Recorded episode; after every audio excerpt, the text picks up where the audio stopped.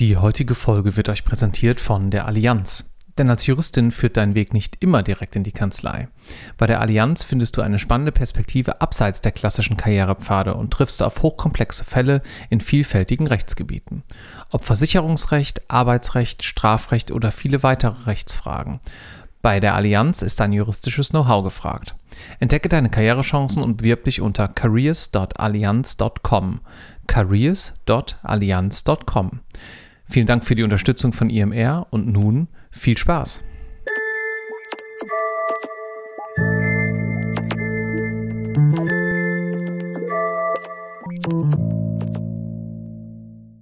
Herzlich willkommen zu einer neuen Episode Irgendwas mit Recht. Heute aufgezeichnet im wunderbar trockenen, bezogen auf ja, sowohl die Umgebung als auch den Ton, Studio an der Bucerius Law School und ich spreche mit Dr. Hariolf Wenzler. Hallo Hariolf. Hallo Marc, vielen Dank. Hariolf, du hast eine gewisse Historie und auch noch aktuelle Rolle hier zur Law School. Fangen wir aber mal ganz vorne an. Du bist gar nicht so sehr Hamburger, wie man vielleicht meinen könnte, wie ich auch mal dachte. Du bist nämlich in Süddeutschland geboren und hast auch dort studiert, stimmt's? Genau, ich bin in Stuttgart geboren und aufgewachsen und habe jedenfalls die meiste Zeit in Freiburg studiert, da auch promoviert bin aber auch kein Jurist, um das auch gleich als Disclaimer vorwegzuschicken. Ich habe Volkswirtschaft studiert und Politikwissenschaften, weil mich das immer interessiert hat. Ich bin ein, ein Freund ökonomischer Zusammenhänge und liebe alles, was mit Märkten und mit Business zu tun hat, wollte das immer verstehen und habe deshalb auch mein Studium keine Sekunde bereut, auch wenn ich hinterher sehr viel mit Juristen zu tun hatte und bis heute habe deswegen darfst du hier sozusagen ja auch sprechen. Du machst nämlich irgendwas mit Recht. Du bist CEO bei WIPOC, einer Kanzlei mit Standorten in Berlin, Köln und, und Hamburg. Hamburg. Dazu kommen wir aber gleich. Wie bist du denn dann nach deinem Studium in diese Jura-Ecke sozusagen reingerutscht? Also das ist tatsächlich über Umwege passiert. Ich hatte meinen Berufseinstieg in Hamburg bei der Handelskammer.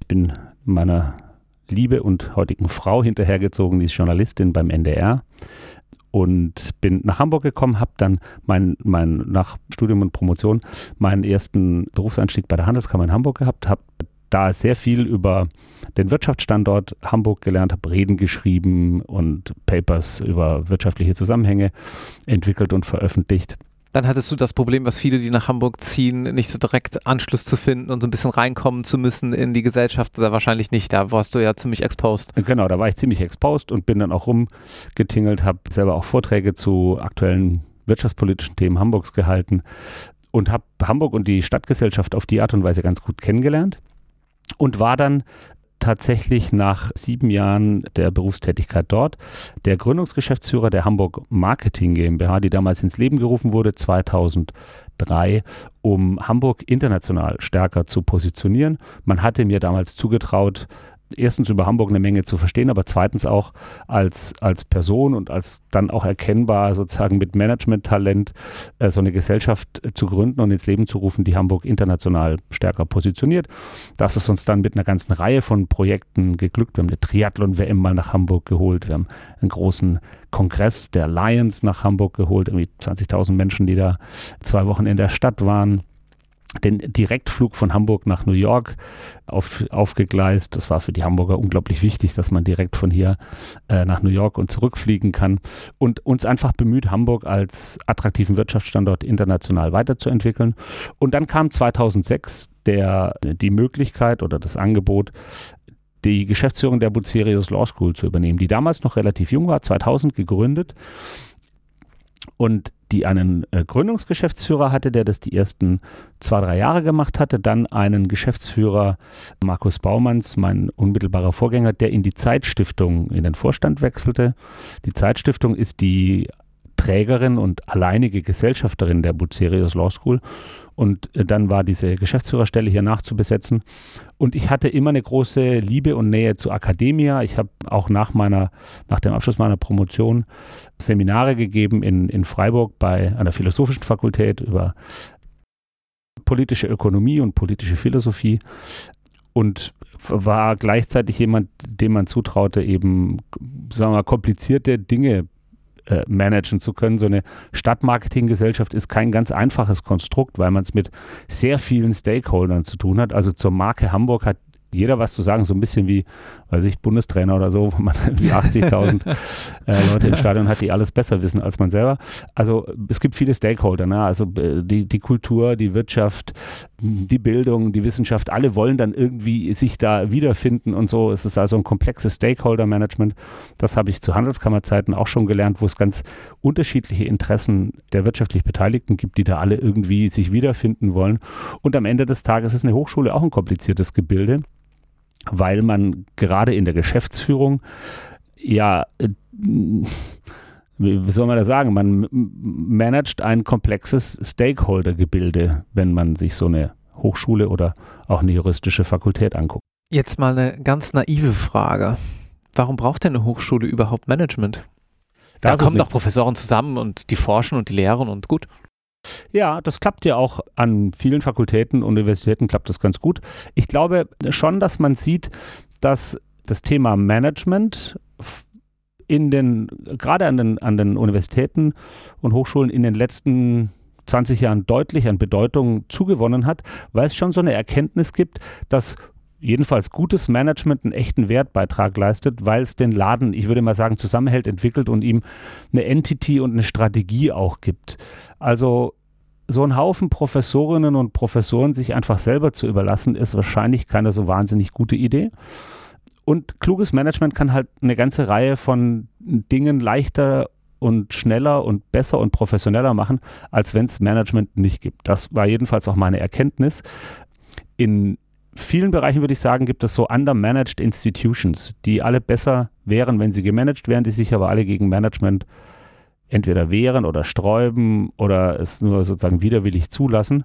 Während wenn man das miteinander macht, tatsächlich wirklich zu beiderlei Nutzen was passiert. Und wenn wir jetzt die Hochschule mal nehmen, bei, bei Studierenden, bei Professoren, bei wissenschaftlichen Mitarbeitern gibt es einfach sehr unterschiedliche Interessen und die zusammenzubringen und Formate zu finden, wie man sich austauscht, eine Studierendenvertretung ernst zu nehmen, mit der jede Woche zusammenzusitzen und zu überlegen, wo sind eigentlich die wirklichen Pain Points, was kann man denn tatsächlich verbessern, sich darum zu kümmern. Also Management hat viel mit sich um Dinge auch kümmern zu tun und sie zu bewegen. Dafür zu sorgen, dass eine Hochschulverwaltung kein anonymes Monster ist, das irgendwie den Studierenden feindlich gegenübersteht, sondern dass das ein modernes und serviceorientiertes Team ist, das sich natürlich darum bemüht, Studierenden zu helfen, erfolgreich ihren Weg zu gehen. Das irgendwie Professoren und Professoren dabei hilft, sozusagen vom, von der Organisation des Curriculums bis zum Finden des richtigen Hörsaals bis zum Ausbalancieren der unterschiedlichen Interessen, das eben zusammenzubringen. Das ist schon eine Leistung, die Management, gutes Management erbringt und die auch einen echten Mehrwert liefert, weil, und das ist vielleicht auch gerade bei eine, eine der wichtigsten Erkenntnisse, wenn ich auf Jurastudierende blicke, vielleicht ein, ein echtes Versäumnis, dass die Vorstellung von Arbeitsteilung im juristischen Studium so wenig Bedeutung hat. Also Ökonomen lernen das in Semester 1, ne? Arbeitsteilung ist die Quelle menschlichen Wohlstands. Und so eine gemanagte Einrichtung, eine gemanagte Hochschule funktioniert halt arbeitsteilig. Professoren und Professoren kümmern sich um Lehre, um Forschung, um Skripten, um Konferenzen, um die Betreuung ihrer Studierenden, aber nicht um Verwaltung und Administration.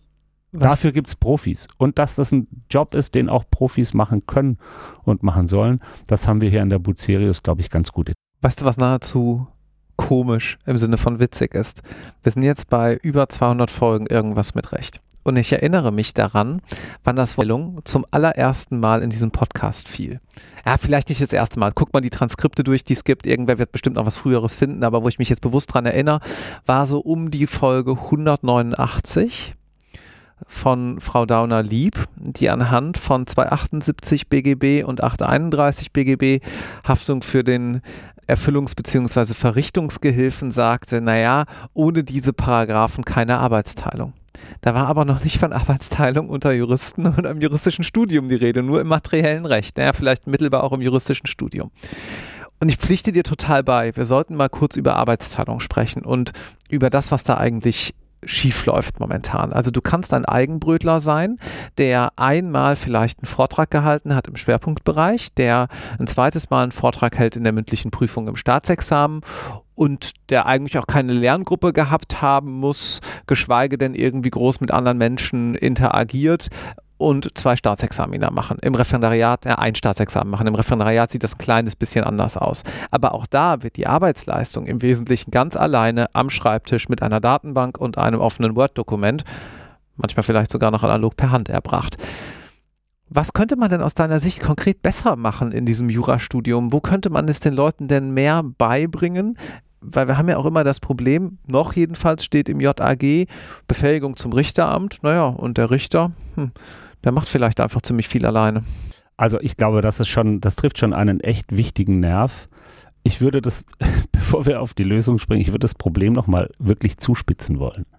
Weil im juristischen Studium nichts darauf angelegt ist, Kommunikation und Teamfähigkeit zu stärken. Und übrigens auch nichts darauf angelegt ist, interdisziplinär zu arbeiten und international zu sein.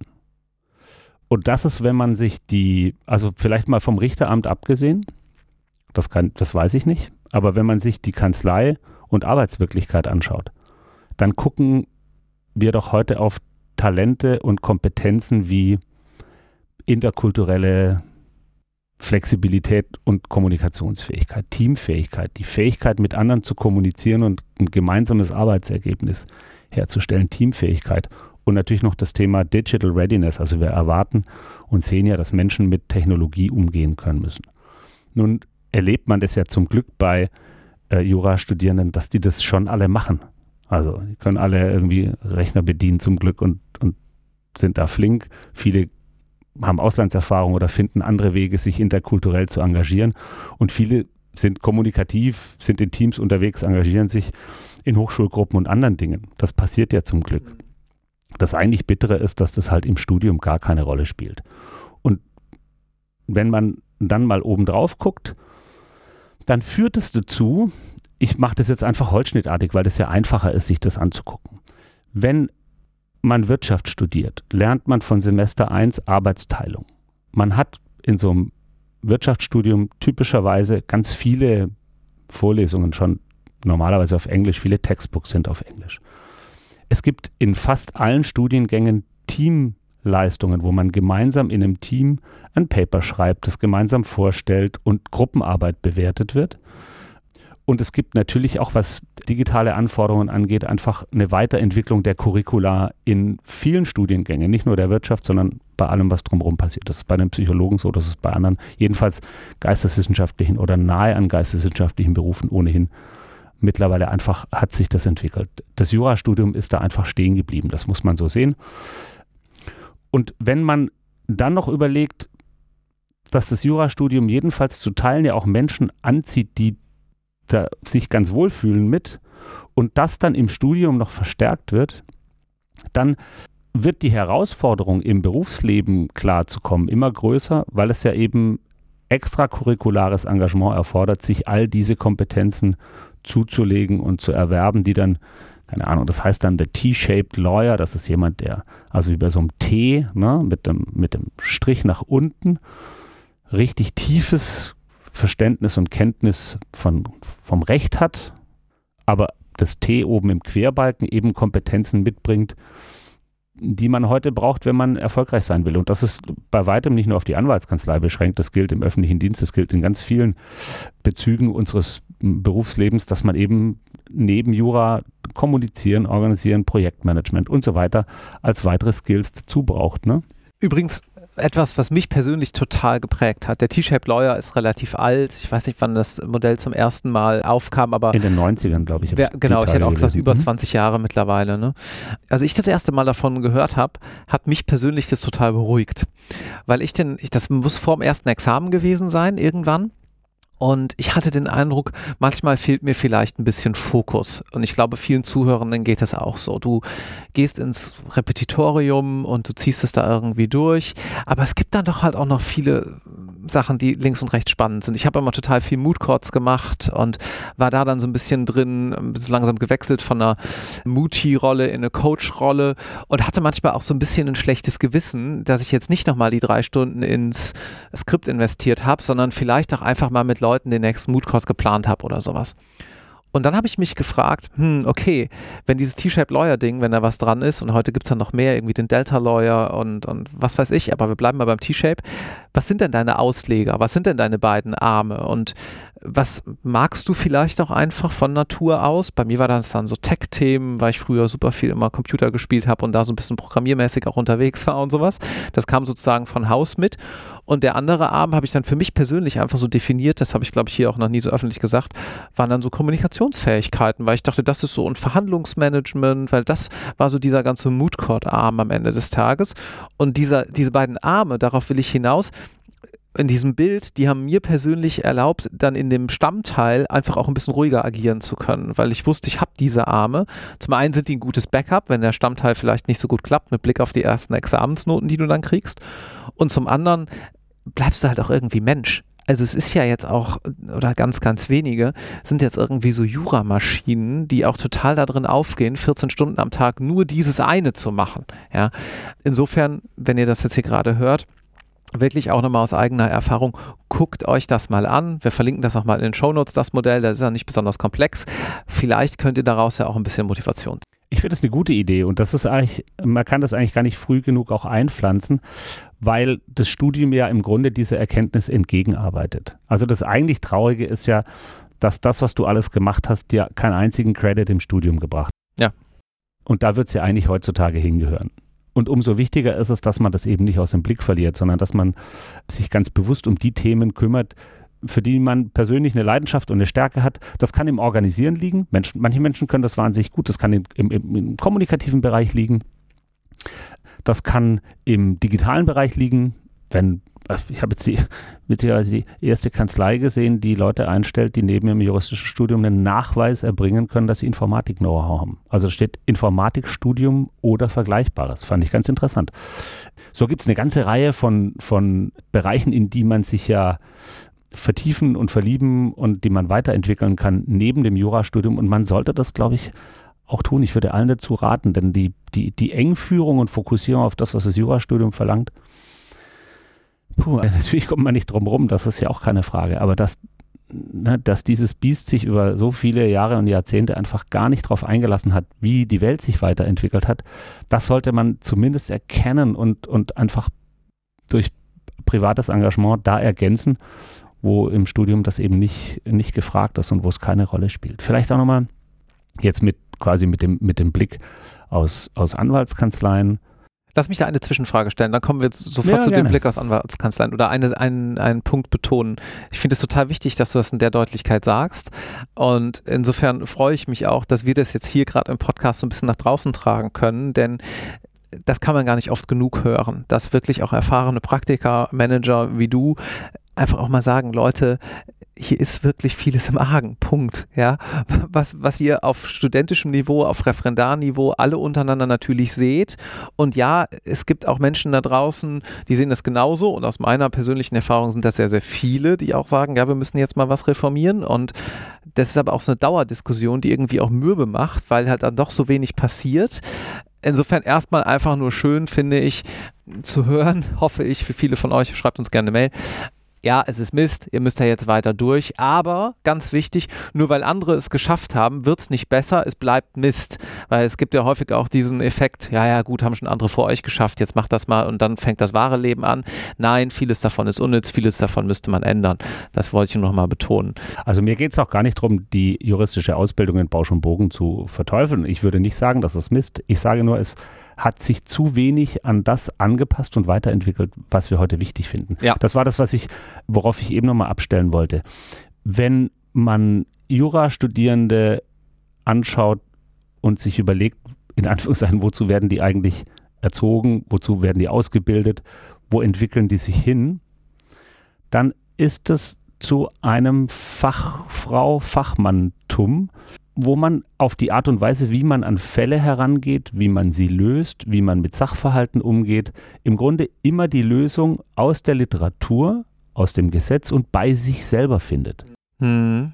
Das ist ein Spezialistentum, das damit antrainiert wird. Und in der Berufswirklichkeit ist es viel wichtiger, die Limitationen des eigenen Wissens zu kennen, aber die Fähigkeit mitzubringen, mit anderen zusammenzuarbeiten. Also immer mehr ist es auch im Kanzleialltag so, dass ein Partner, eine Partnerin nicht diejenige ist, die das alles fachlich besser weiß, aber die ihr Team orchestrieren kann, um die beste Lösung für Mandantinnen oder Mandanten zu erarbeiten.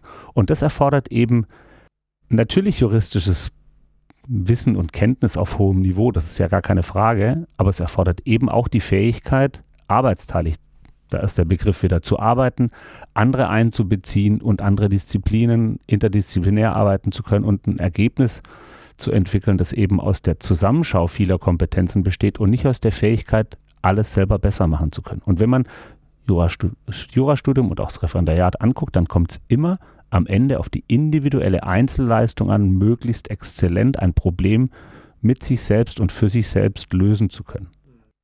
Das ist keine schlechte Fähigkeit, aber es ist eben nicht die einzige, die man haben sollte. Ja, und das, was du gerade gesagt hast, dass es auch mal in dem Beruf dann nachher wichtig ist, zu sehen, wo man auch eine Limitation hat, wo man vielleicht Kollegen zu Rate ziehen muss. Das gilt ja sowohl dann inhaltlich auch in der Beratung des Mandanten, wie gerade von dir geschildert, dass man eben nicht alles können kann und auch nicht alles können muss. Das gilt aber natürlich dann auch mit Blick auf die Business Professionals in der Kanzlei und so Themen wie Kanzlei Marketing, HR, Finance und so fort. Ne? Absolut. Also was, was mich zum Beispiel sehr beeindruckt hat, sind studentische Initiativen, die hochschulübergreifend oder fakultätsübergreifend funktionieren. Also beispielsweise, ich habe jetzt begleitet eine studentische Unternehmensberatung Circle, die aus ganz unterschiedlichen Hamburger Fakultäten zusammengestellt war. Das waren Leute von der Bucerius, aber es waren auch Leute von der HSBA, die das mit initiiert haben, also der Hamburg School of Business Administration, Leute, die dual BWL studieren. Da sind Leute der Kühne Logistics University dabei. Da sind aber auch Leute der Universität Hamburg, Fakultät für Physik. Die Informatiker sind dabei. Also eine ganz interessante Kombination und sich sehr früh einfach auf so ein Projekt einzulassen und zu sagen und zu realisieren, das ist was, was wir nur schaffen, wenn wir die Disziplinen miteinander verzahnen. Das führt dann einfach, ob das dann später in der Kanzlei in, im öffentlichen Dienst, im Unternehmensumfeld oder wo auch immer ist, dass die Welt ist so viel komplizierter geworden, dass es eigentlich kaum mehr Themen gibt, die nicht arbeitsteilig gelöst und erklärt werden. Und deswegen glaube ich, ist es ganz klug, sich sehr früh einfach fakultätsübergreifend und interdisziplinär mit den anderen auseinanderzusetzen. Was ist denn aus deiner Sicht etwas, was Berufseinsteigerinnen, wir springen jetzt mal sozusagen von der Hochschulwelt ein bisschen weg in deine Kanzleiwelt, was BerufseinsteigerInnen in den ersten Jahren lernen, wo sie sich auch persönlich weiterentwickeln, was außerhalb der reinen materiellen Kenntnisse ich glaube, das Wichtigste ist zu gucken, dass man ein eigenes Netzwerk aufbaut und entwickelt mit Menschen, die einem aus ganz unterschiedlichen Perspektiven einfach helfen können, in dieser komplizierten Welt und auch Berufswelt zurechtzukommen. Das, die Fähigkeit, Hilfe anzunehmen, viele Menschen können das gar nicht so gut. Viele Menschen helfen gerne anderen, gerade talentierte Menschen, begabte Menschen, viele denen wir so begegnen. Und auch, da muss man ja sagen, Jurastudium ist ja auch schon per Auswahl ein Studium, das Menschen mit einer bestimmten Art von Begabung auch anzieht. Schon alleine dadurch, dass es ein Studium ist. Und viele Jurastudierende, so habe ich das auch kennengelernt, tun das auch, weil sie überzeugt davon sind, dass das Recht hilft, Gesellschaft zu strukturieren, zu organisieren und anderen Menschen zu helfen. Also es gibt durchaus diesen Impuls. Das heißt aber auch, wenn man Hilfe annehmen kann, dann schafft man es, sich ein Netzwerk aufzubauen aus Älteren, aus Jüngeren, aus Kolleginnen und Kollegen, mit denen man sich austauscht, auch über die Kanzleigrenze hinweg in, in andere Bereiche, in andere, in andere Kanzleien, in Rechtsabteilungen hinein, aber auch in, keine Ahnung, in der Community, in der man sich bewegt, rauszufinden, wie, wie funktioniert das, was ich mache, wie resoniert das mit anderen, wie gut bin ich in der Lage, mich als Persönlichkeit mit dem, was ich kann und mache, in so einem beruflichen Netzwerkkontext zu bewegen. Ich glaube, dass es unglaublich hilft, weil dadurch, dass die Welt komplexer wird und auch Karrieren nicht mehr so eindeutig einmal wie war, hieß es früher, einmal Hengeler, immer Hengeler. Also, dass es nicht mehr so eindeutig ist und dafür einfach möglichst breit aufgestellt zu sein, auch mit dem Netzwerk an Menschen, die man kennt, die man fragen kann, an die man sich wenden kann. Und damit meine ich eben nicht die beste Freundin aus der Schulzeit, sondern tatsächlich Leute, die man sich in so einem Zuge eines Berufslebens, es fängt im Referendariat schon an, sich einfach zu vernetzen und zu gucken, was machen die anderen und dran zu bleiben, den Kontakt zu halten über soziale Medien und bis hin ins Persönliche, um einfach rauszufinden und zu verfolgen und neugierig zu bleiben, was sind deren Lösungsansätze, wie finden die den Weg in ihr Berufsleben, wie entscheiden die sich, wenn sie an Weggabelungen stehen und dann auch für sich selber einfach immer wieder Ratgeber zu haben. Ich glaube, das ist unglaublich wichtig. Ich fasse das mal ganz kurz zusammen. Deine Antwort ist Netzwerk. Nur, ich will ja. das nur noch mal betonen, ja. Auf was lernt man in den ersten Berufsjahren? Das ist wirklich spannend, weil ich glaube, dass das kam jetzt auch nicht geprobt und wir haben auch nicht drüber gesprochen im Vorfeld, Disclaimer ich will das einfach nur nochmal herausstellen, dass das aus deiner Sicht das wichtig oder eine sehr wichtige ja, Fähigkeit ist das Netzwerken, okay, aber ansonsten eine, eine sehr wichtige etwas ist, was dazukommt in der eigenen Karriere sozusagen in dieser Phase, was man dann auch im Blick haben sollte. Ich glaube, das hat einfach auch mit der Entwicklung unserer Gesellschaft und der Welt insgesamt zu tun. Vielleicht hätte man vor vielen Jahren Juristin oder Juristen gesagt, wer der Fachfrau, wer der Fachmann auf dem Gebiet. Also dann auch mit Fachanwalt und allem, was dazugehört und spezialisiere dich. Man wird dich, man wird es schätzen, man wird dich dafür fragen, was du so, na, so richtig lange durchhalten kannst und wo du die schwersten Nüsse knacken kannst und dann das baut dir die Reputation auf. Ich glaube, also nicht, dass es verkehrt wäre. Man soll schon was verstehen von dem, was man tut. Aber wenn du mich nach einer Sache fragst, und das hast du ja getan, würde ich dieses Netzwerkthema in den Vordergrund stellen, weil es die Fähigkeit schafft. Also ein, ein Netzwerk ist ja am Ende auch was, was Tragfähigkeit entwickelt, mhm. ja. Und in einer so volatilen und, und, und unsicheren Welt, in der wir leben, einfach in alle Richtungen Kontakte zu haben und sich selber ein Stück weit absichern zu können. Einfach um Menschen fragen zu können, um eine Einschätzung zu bekommen, um ein Gefühl dafür zu haben, wo geht eine Richtung hin? Bin ich da gut aufgehoben oder nicht? Ich glaube, das macht einfach viel Sinn. Dann habe ich noch eine abschließende Frage an dich. Und zwar kriege ich in letzter Zeit hier im Podcast immer wieder Zuschriften, mach doch mal was zum Thema, braucht man überhaupt noch ein zweites Examen? Und wir machen da sicherlich nochmal was zu. Es gibt ja mit Legal Engineers und verschiedensten anderen neuen Berufsfeldern sicherlich auch einiges, was man mit einem Examen machen könnte oder kann. Und damit zusammenhängt dann immer auch die Frage, sollte man eigentlich fürs erste Examen noch einen Bachelor kriegen? Der kommt ja hoffentlich jetzt bald überall. Das haben hoffentlich viele Universitäten und Länder dann bald auch begriffen. Ich glaube, die Diskussion ist fast erledigt. Aber diese Frage nach, was mache ich mit einem Examen und brauche ich heute überhaupt noch ein zweites, die würde ich gerne einfach mal an dich aus Kanzleisicht weiterreichen, weil die doch, glaube ich, viele gerade umtreibt. Und ich würde sogar so weit gehen, dass die ein oder andere, der ein oder andere schon sagt, du, eigentlich sind zwei Jahre Referendariat verschenkte Zeit. Habe ich so schon gehört. Wie siehst du das?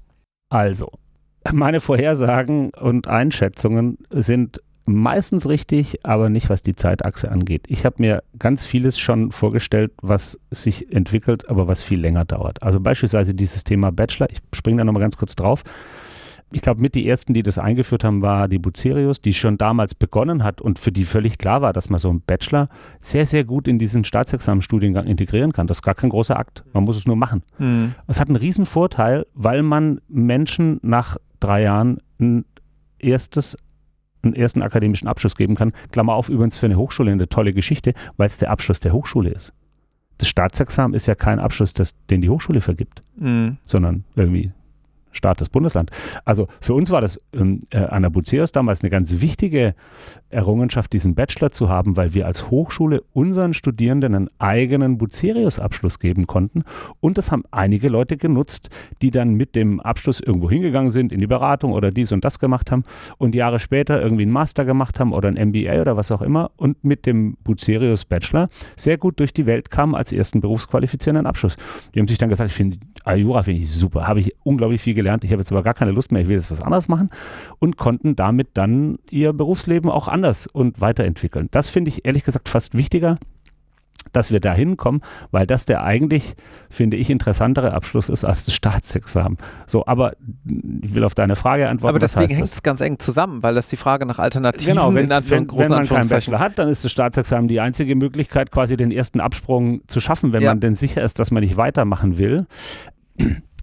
Ich kann nur anekdotisch zwei Dinge sagen. Das eine ist, jedenfalls in der Kanzleiwelt, die ich kenne, wird es noch sehr lange so sein, dass alle Karrieren von zwei Staatsexamina und dem, was man dann sozusagen volle Ausstattung nennt mit LLM und Promotion und dies und das und Ananas und was es noch so alles gibt, zusammenhängt. Das wird wahrscheinlich noch sehr lange sein und meine, wie gesagt, meine Prognose, dass das irgendwann weniger wichtig wird, die stimmt, aber auf der Zeitachse lege ich mich auf gar nichts mehr fest. Das kann wahrscheinlich noch sehr lange dauern.